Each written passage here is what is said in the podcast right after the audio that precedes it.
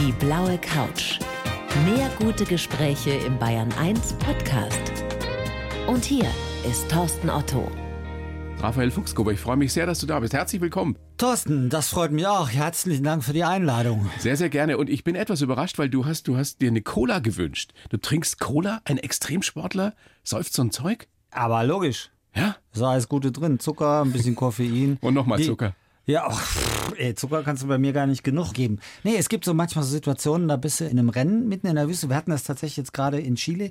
Ich war mit meiner, mit meiner Lebensgefährtin Tanja Schönborn vor zwei Wochen in Chile und da gab's mitten auf der Strecke an einem Checkpoint, alle zehn Kilometer haben wir Checkpoint, gibt's frisches Wasser und so, haben die uns eine Cola angeboten. Ey, das ist das Highlight der ganzen Woche. Du bist vollkommen im Alle, da bei über 40 Grad durch die Gegend und dann sagt dir jemand, möchtest du eine Cola? Und da die Nächte so kalt waren, nämlich unter 0 Grad, war die Cola, die wir da um 10 gekriegt haben, auch noch eiskalt. Weil wow. manchmal kriegst du sowas angeboten, dann hat die aber den ganzen Tag auch in der Sonne gestanden oder im Schatten, aber es gibt ja keinen richtigen Schatten. Dann hat die Brühe 40 Grad, das macht nicht richtig Spaß. Über sowas kann man sich dann freuen in solchen extremen Situationen. Damit, Raphael, damit wir mal wissen, mit wem wir es zu tun haben hier auf der blauen Couch. Zitat, also dein Zitat. Ich bin im Grunde ein frei herumlaufender Irrer. Sowas habe ich nie behauptet. Steht im Buch drin, ja, in dem allerersten. Äh, ja, ja, bin ich, bin ich, bin ich ja auch. Äh, ich habe mein Leben lang immer nur Zeug gemacht, was mir Spaß gemacht hat. Ich bin da wirklich ein Snob, also auch beruflich oder in der Schule oder im Studium. Und auch Zeug, was dir ziemlich geschadet hat, ne?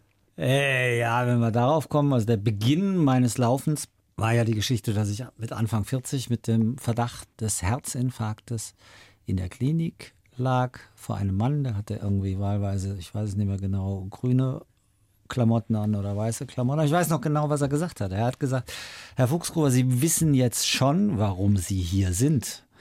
Und ich sagte, ah nee, so, so richtig noch nicht. Ich hatte morgens die Pferde auf die, also wir haben ein paar Pferde, auf die Weide gebracht und habe dann nur noch Sternchen gesehen und das war's.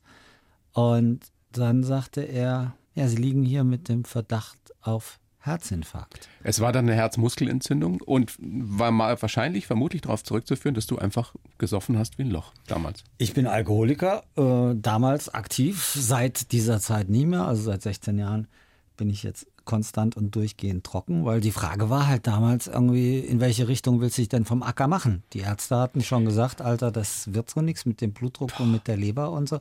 Aber wenn dir ein Arzt dienstags mittags um 16.30 Uhr sagt, ey, das mit der Leber und mit der Pumpe, das wird auf Dauer nicht funktionieren, es ist aber echt nicht so einfach eine Sucht, einfach mal dienstags mittags um 16.30 Uhr loszuwerden. Aber du hast es gemacht. Du hast von jetzt auf gleich aufgehört mit dem Saufen. Hast auch ja, selbst also, entzogen. Zu ich habe Hause. Selbstentzogen. Also damit es von der Chronik her richtig ist, ich habe tatsächlich noch eine kurze Zeit versucht, beides zu machen. Nämlich, nachdem ich wieder gesund war, kuriert war von dieser Herzmuskelentzündung und der Arzt das freigegeben hat, habe ich mit dem Laufen angefangen. Das hatte ich in dem Moment beschlossen im Krankenhaus, dass ich gesagt habe, ich will jetzt nicht Extremläufer werden oder Marathon. Ich habe einfach gesagt, um da was dagegen zu setzen, werde ich mit dem Laufen anfangen. Und das habe ich dann gemacht, als der Arzt das freigegeben hat. Dann habe ich eine Zeit lang noch beides probiert, weil, wie gesagt, du wirst so eine Sucht nicht einfach so los. Das ist ja, Alkohol wird in dieser Gesellschaft manchmal ein bisschen unterschätzt. Wir haben über drei Millionen wirklich erkrankte Alkoholiker und laut Ärzten und Genossenschaften sind es eigentlich acht Millionen Menschen in diesem Land, die ernsthafte Probleme mit Alkohol haben. Wo da jetzt die Grenze ist, das ist im Einzelnen immer schwer festzulegen. Ne? Und diese Sucht ist, weil manchmal denkt man halt, das muss man nicht so ernst nehmen oder so. Das ist schon schwer Die loszuwerden. hat es fast das Leben gekostet. Ja. Ich war nicht mehr mit dem Rücken an der Wand, sondern ich war am Boden an der Wand. Also wirklich eine Position, aus der man schwer wieder hochkommt. Und habe gesagt, ich will was tun.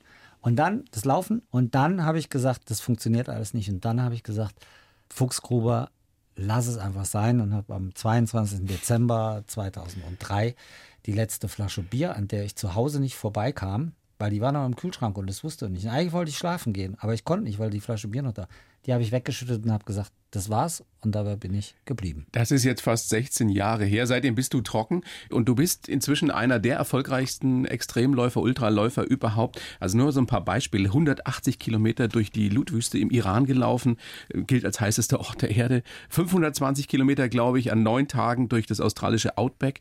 Wie oft hörst du diese Frage, warum tut sich einer das freiwillig an? Und wie Ey, weil antwortest das so, weil es totalen Spaß macht. Stell dir mal vor, du wärst Schachspieler. Ne? Also Thorsten spielt Schach Ja. und sitzt nachmittags im englischen Garten, weil es da irgendwo einen schönen Tisch gibt und du spielst zwei Partien Schach und der Kollege, mit dem du spielst, muss dann irgendwann gehen, Familie, Kinder oder wie auch immer. Und dann kommt ein anderer und sagt, sag mal, Thorsten, ich habe euch eben ein bisschen zugeschaut, ich spiele auch sehr gerne Schach. Darf ich mit dir eine Runde spielen? Dann hast du vielleicht schon zweieinhalb Stunden gespielt und dann sagst du, gute Idee, ich habe heute eh nichts mehr vor. Das macht mir so einen Spaß. Komm, lass uns das machen. So werden aus zwei Spielen drei Spielen. Wenn mich einer nachts um zwei anruft und sagt, äh, ich habe emotionale Probleme, ich denke zu viel, was auch immer der Grund ist und sagt, gehst du mit mir eine Stunde laufen, ich weiß, du bist so bescheuert und ich muss jetzt irgendjemanden haben, dann sag ich, ey komm, wenn es ein größeres Problem ist, dann geh mal zwei oder drei Stunden. Hast du sowas laufen. schon gemacht, ja?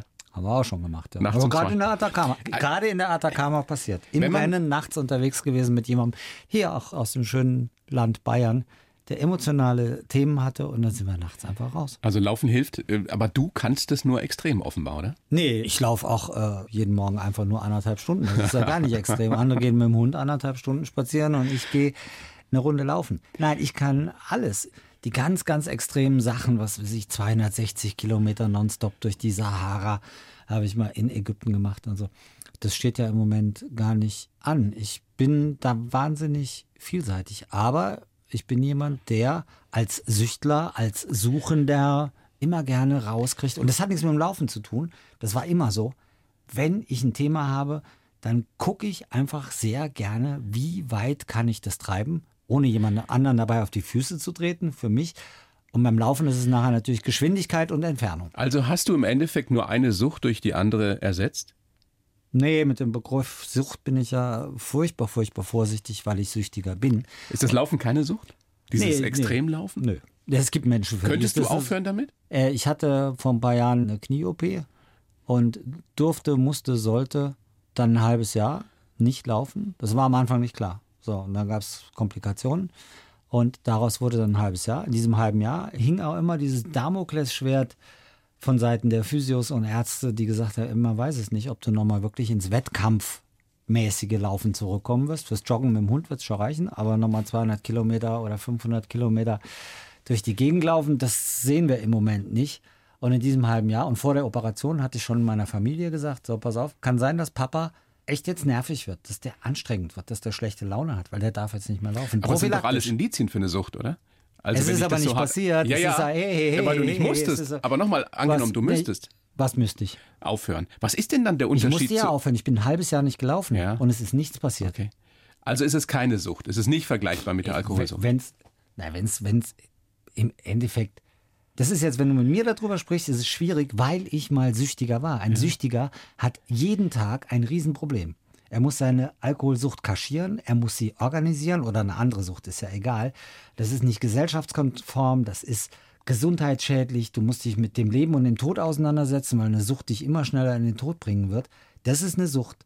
Und Laufen als Suchtverlagerung von mir aus gerne. Aber ich bin halt bei dem Begriff Sucht so schwierig aufgestellt, weil ich es erlebt habe. Weil ich war ein halbes Jahr nicht laufen und es ist nichts passiert. Ich bin keinem auf den Nerv gegangen. Wenn ich jetzt wirklich süchtig wäre, wäre vielleicht was anderes Und passiert. Laufen wird dich mit großer Wahrscheinlichkeit auch nicht ins Grab bringen. Auch das ein manifester auf jeden Fall Unterschied. gesünder. Ja. Euer Buch, das du mit deiner Lebensgefährtin Tanja eben geschrieben hast, heißt Wer die Wahl hat, liebt die Qual. Das heißt, ein bisschen Masochismus ähm, muss schon oder darf schon dabei sein bei deinen Äh, Läufen. Un, un, unbedingt. Wir wollen ja jetzt nicht behaupten, dass das immer alles nur schön ist und dass das Es Thema Sweat and weh, oder? Blood, Sweat and Tears da drin nichts zu tun hat.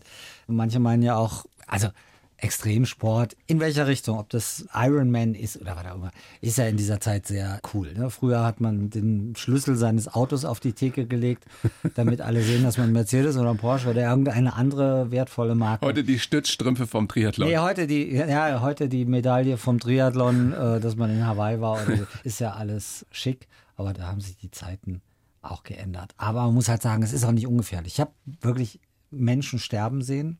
Wirklich Beim live. Laufen? Ja, nicht beim Laufen, aber in dem Rennen, in dem ich war, ist einer nachts gestorben, mit dem bin ich nachmittags noch lange Strecken gelaufen. Ein Franzose und wir haben über das Übliche gesprochen. Der war auch nicht wirklich alt, der war zweite Hälfte 40 und ein guter Läufer. Also der war wirklich gut. Das war jetzt nicht so, dass das eine Premiere für ihn war, der sich übernommen hat. Aber wir sprachen über die Familie zu Hause, über die Kinder. Ne? Der hatte halt auch zwei Kinder und ich habe eine noch sehr junge Tochter. Ja, und dann sind wir ins Bon Chance, Bon Courage, also war ein Franzose. Und, und nachts ist er in seinem Schlafsack einfach eingeschlafen, dem ist die Pumpe stehen geblieben. Und da muss man schon sagen, wer die Wahl hat, liebt die Qual. Es sind so viele Themen, die da reinspielen. Es ist nicht immer alles nur Spaß und Sport. Es ist auch durchaus bei dem, was wir machen, manchmal ein bisschen gefährlich. Das kann man aber handeln.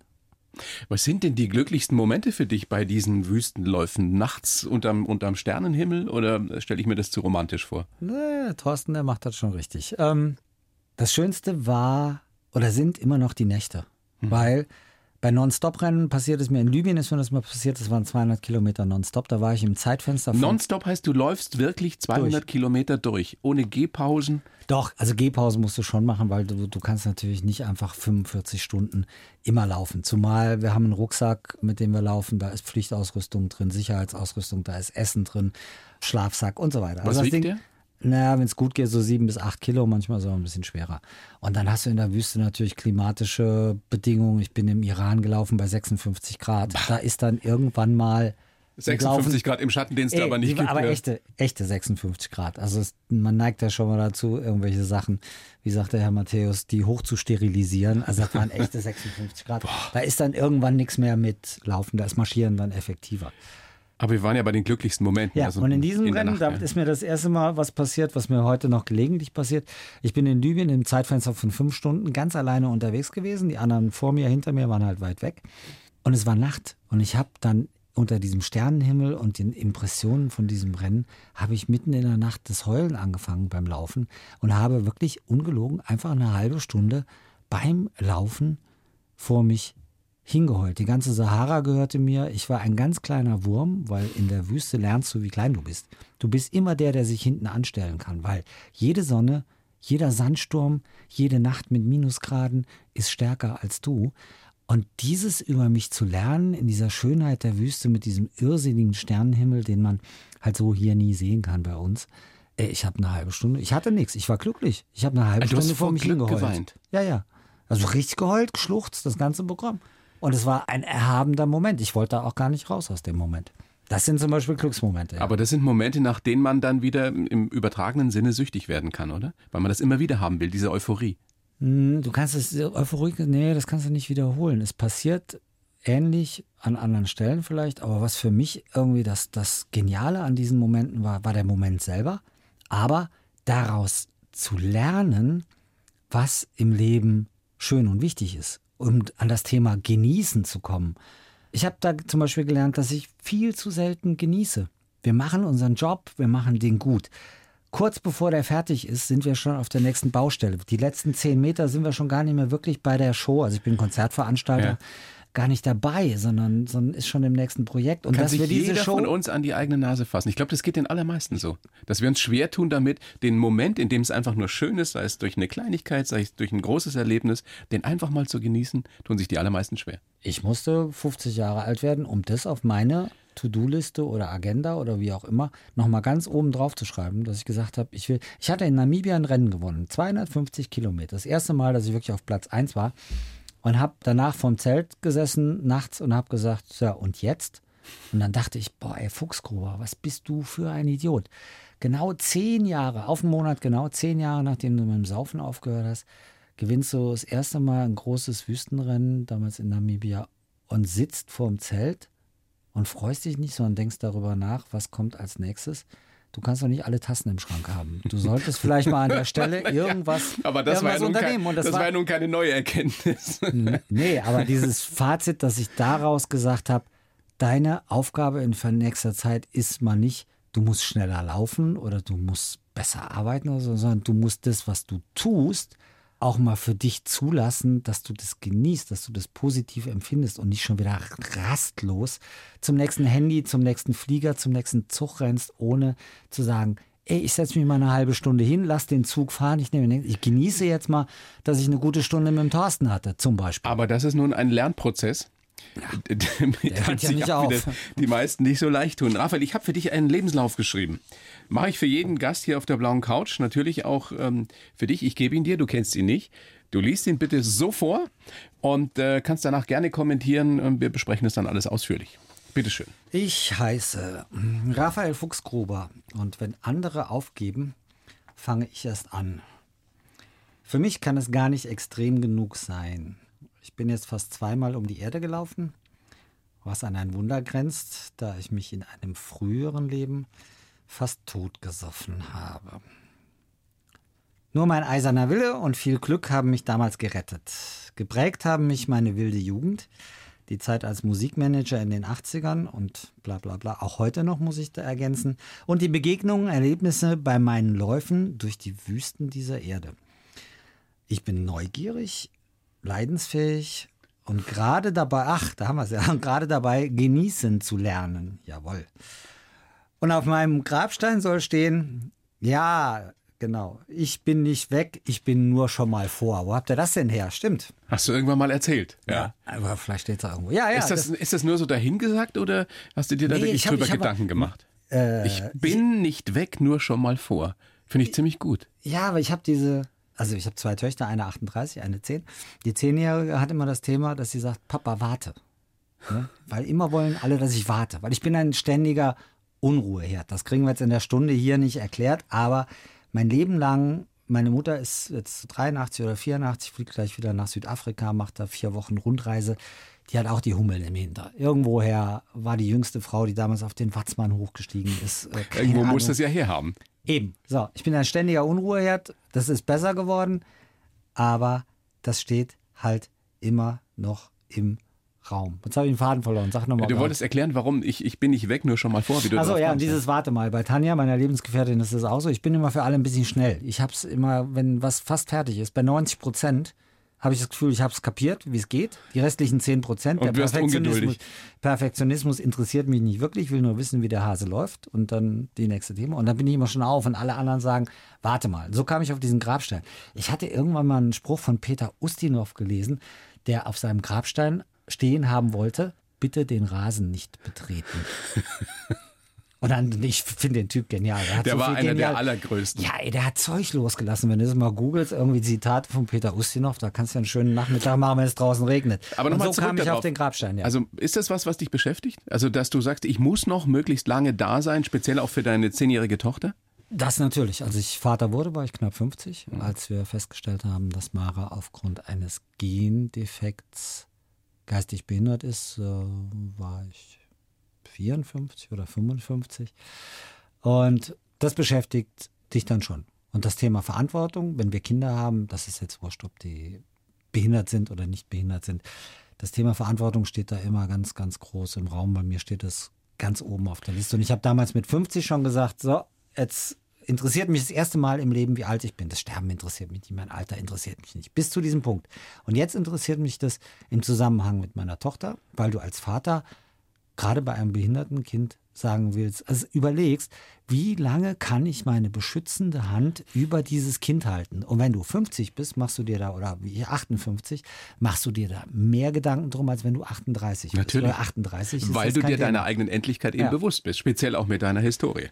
Klar, wenn du schon mal fast tot warst, dann, dann ist das das eine. Und das andere ist jetzt das Kind. Ich denke über das Älterwerden und gesund bleiben nach im Zusammenhang mit dem Kind. Natürlich auch manchmal mit mir oder jetzt mit Tanja, die 20 Jahre jünger ist. ist auch Deine Lebensgefährtin Thema. ja. ja. aber die ist ja groß, die kommt auch klar. Bei einem Kind ist es anders. Es hat mich früher echt nicht die Bohne interessiert, ob ich jetzt 48 oder 50 oder 52 bin. Weißt du, manche von uns werden erst mit zunehmendem Alter schlau.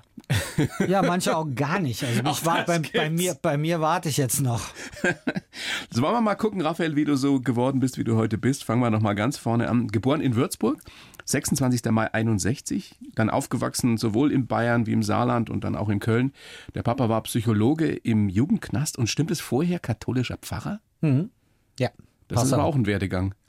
Ja, das war in den 60er Jahren auch noch ein bisschen wild. Also der hat meine Mutter kennengelernt oder meine Mutter ihn oder beide haben sich kennengelernt und daraus entstand irgendwann ein Kind und das war halt in der Zeit, also das ist ja heute auch nicht möglich in der katholischen Kirche, aber damals war es noch alles viel unmöglicher. Man hat seinen Job dann hingeschmissen und man hat Bayern verlassen, also die beiden mit mir, weil man auch einfach irgendwie gesagt hat, so lass uns irgendwo hingehen, wo uns keiner kennt.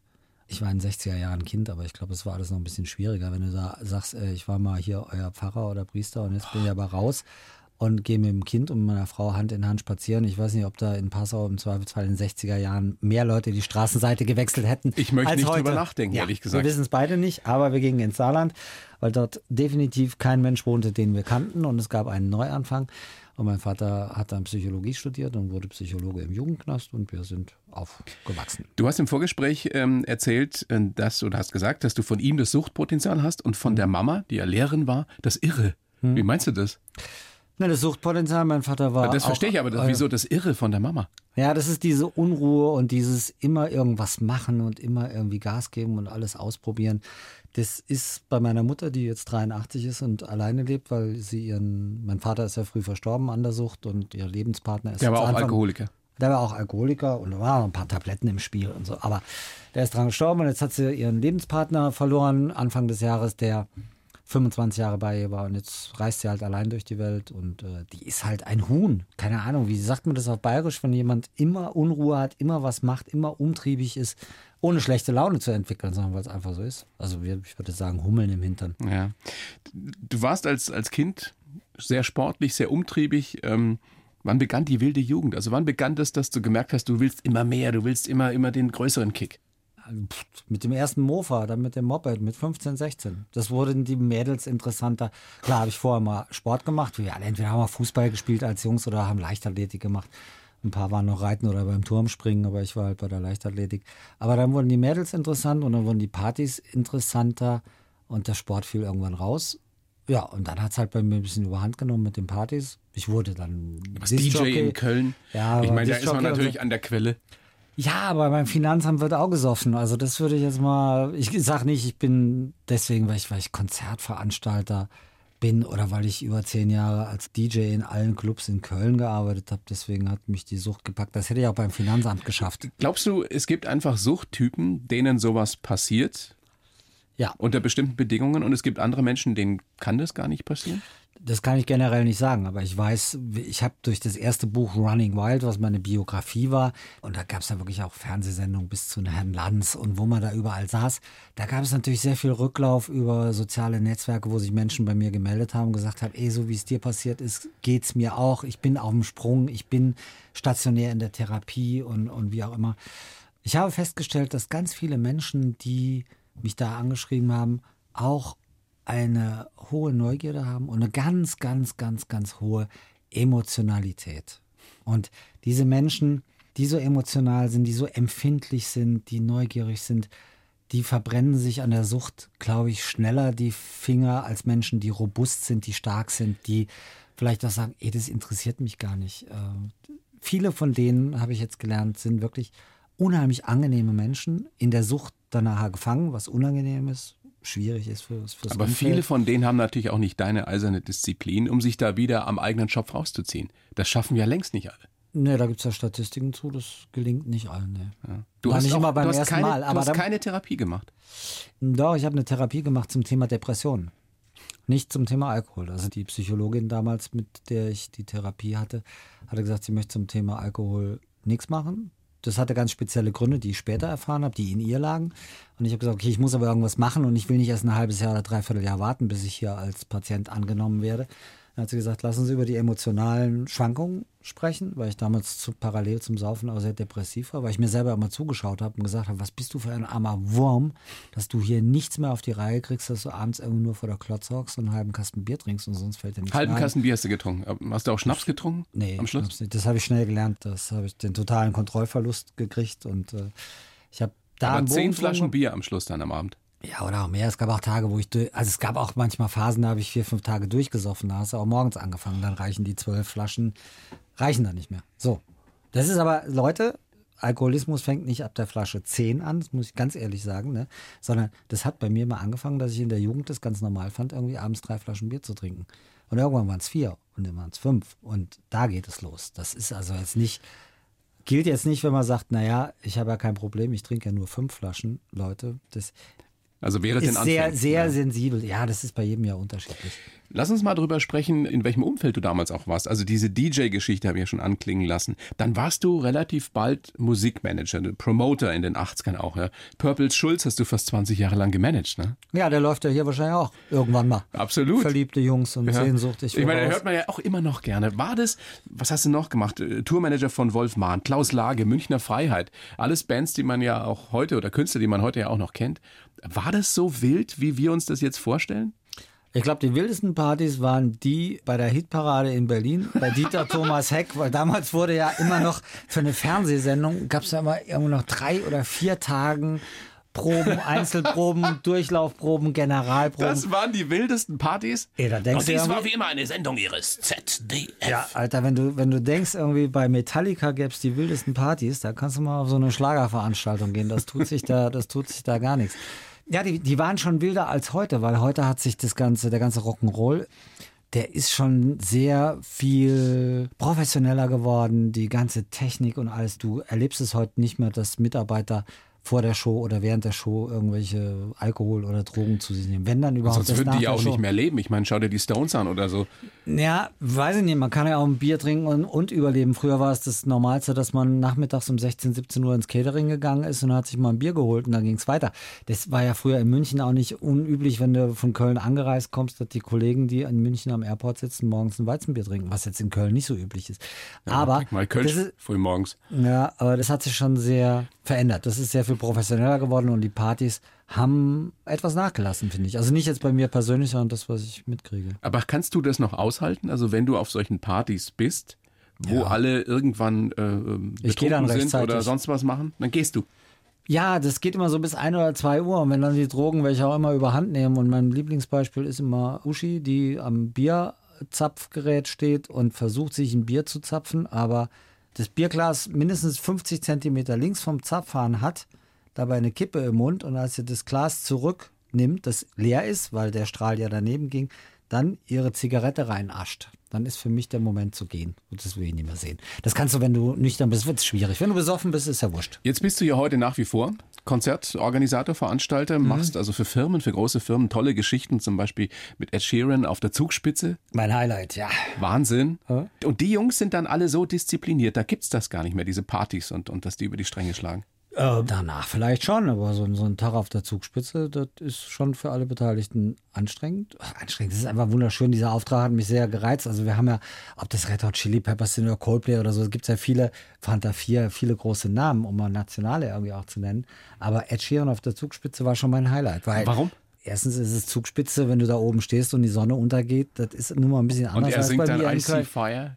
Genau, das war nämlich die Stelle, weil wir sind ja alle irgendwo Profis und ich bin, wir haben nicht drüber gesprochen, aber ich bin mir sicher, dass er sich mit seinem Tourmanager irgendwas überlegt hat, weil genau in dem Moment, wo er sang I See Fire, ging die Sonne über seiner linken Schulter in den Alpen unter. Es war ein glasklarer Tag, du warst auf dem höchsten Berg Deutschlands, du hast einen mega Weltstart da stehen und dann hör dir diese Nummer an und dann geht da die Sonne unter.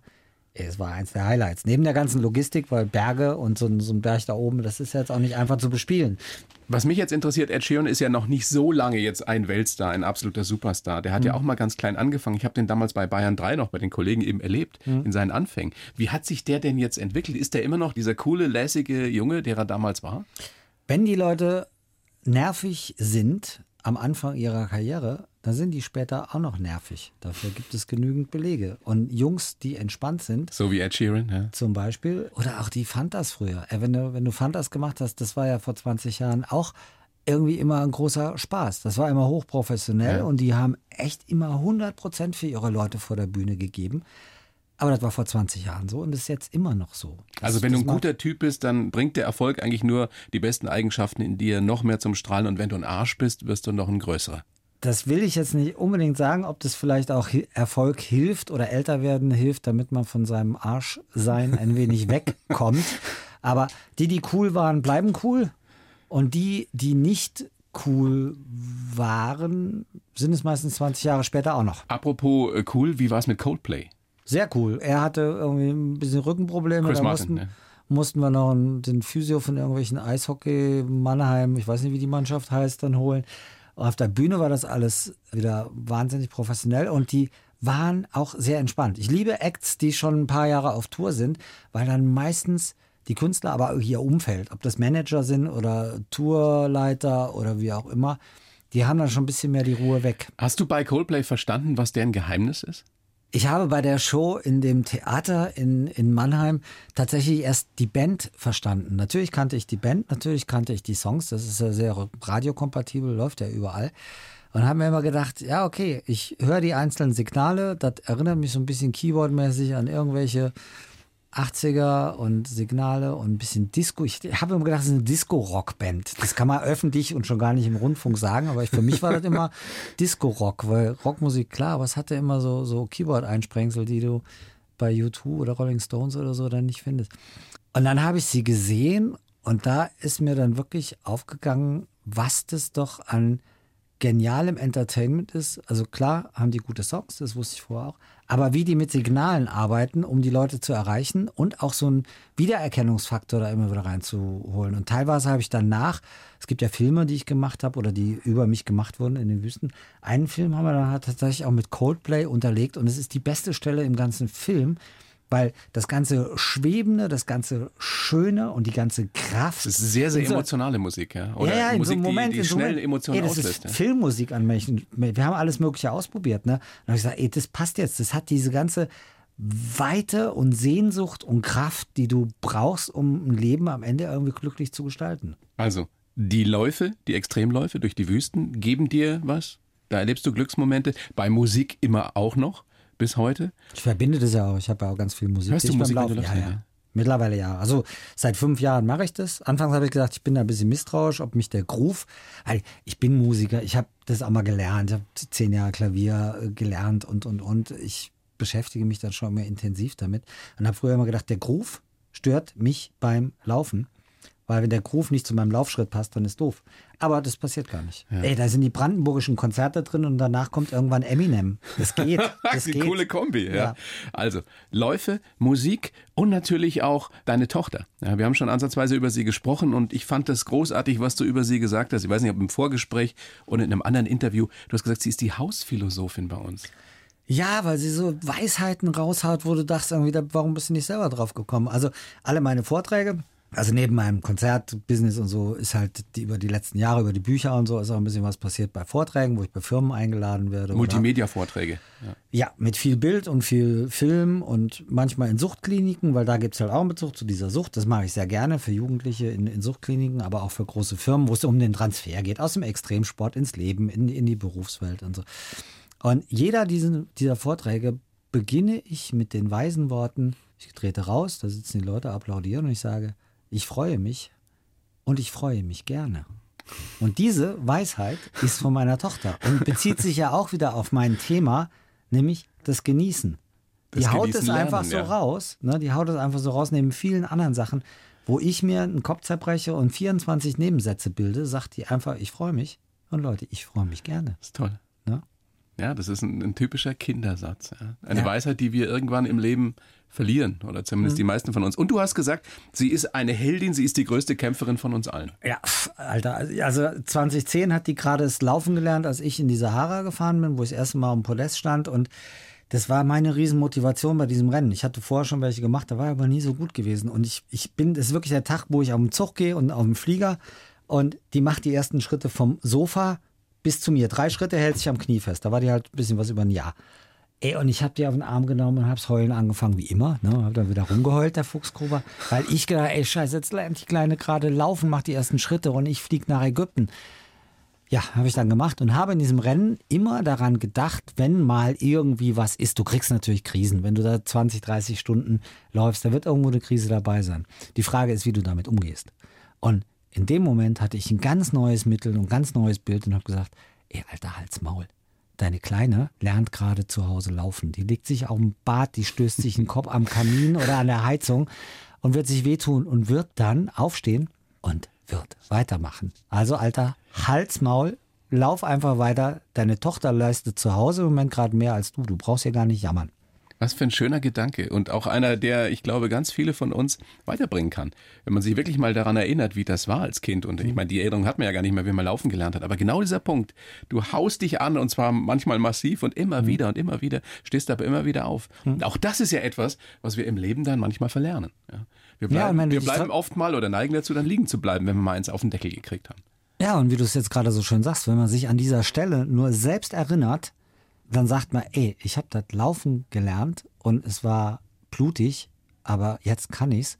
Und jetzt stehst du vor einem neuen Thema. Ob das in der Familie ist, ob das im Job ist, ob das Gesundheit ist oder so. Und da kannst du selbst das, was du jetzt gesagt hast, dann, wenn du das schaffst, dich daran zu erinnern, dann sagst du, okay, wir haben ein großes Projekt hier in der Firma vor uns. Wir wissen noch nicht genau, wie es wird. Wir kennen die Richtung. Wir kennen das Ergebnis nicht. Das ist ja nicht schlimm. Da wird in Deutschland immer gerne, ah, ich kenne das Ergebnis nicht. Das wird bestimmt nicht gut. Ich muss das alles wissen. So, und dann gehst du hin und sagst, ey, ich habe das damals gepackt, dann lass uns jetzt anfangen, das werden wir auch packen. Weil gehen lernen ist dann jetzt komplizierter als dieses Projekt, was in einem halben Jahr zur Veröffentlichung kommt, um das fertig zu machen. Und wenn du dich auf sowas wieder reduzieren kannst oder sowas dir nehmen kannst, um dich dran festzuhalten, dann hast du ja schon so viel gewonnen. Ja. Raphael, großes Vergnügen, dass du da bist. Danke. Ich habe mir ehrlich gesagt nicht so viel erwartet. Das hat, das hat mich jetzt echt weitergebracht. Ja, vielen Dank dafür. Ja, danke, gedacht, danke sprechen, für die Cola gedacht, weißt, und für die. Weißt du, ich habe gedacht, wir sprechen über Laufen und wir sprechen über Sucht, aber über, über so fundamentale Erkenntnisse und philosophische Ansätze. Wirklich, vielen, vielen Dank. Ja, danke an Mara. Ja, an deine Tochter. Hm? Hm. Wir sollten uns öfter bei unseren Kindern bedanken. Sag sehr gerne nochmal euer tolles Buch, das du eben mit Tanja Schönborn, deiner Lebensgefährtin, geschrieben hast. Wer die Wahl hat, liebt die Qual Glücksmomente eines Abenteuerläufers. Vielen herzlichen Dank und alles Gute, bleib gesund. Dir auch, alles Gute. Bleib Danke. mir auch gesund. Ich hoff's. Ciao. Bemühe mich, danke. Die blaue Couch, der Bayern 1 Talk als Podcast. Natürlich auch im Radio. Montag bis Donnerstag ab 19 Uhr.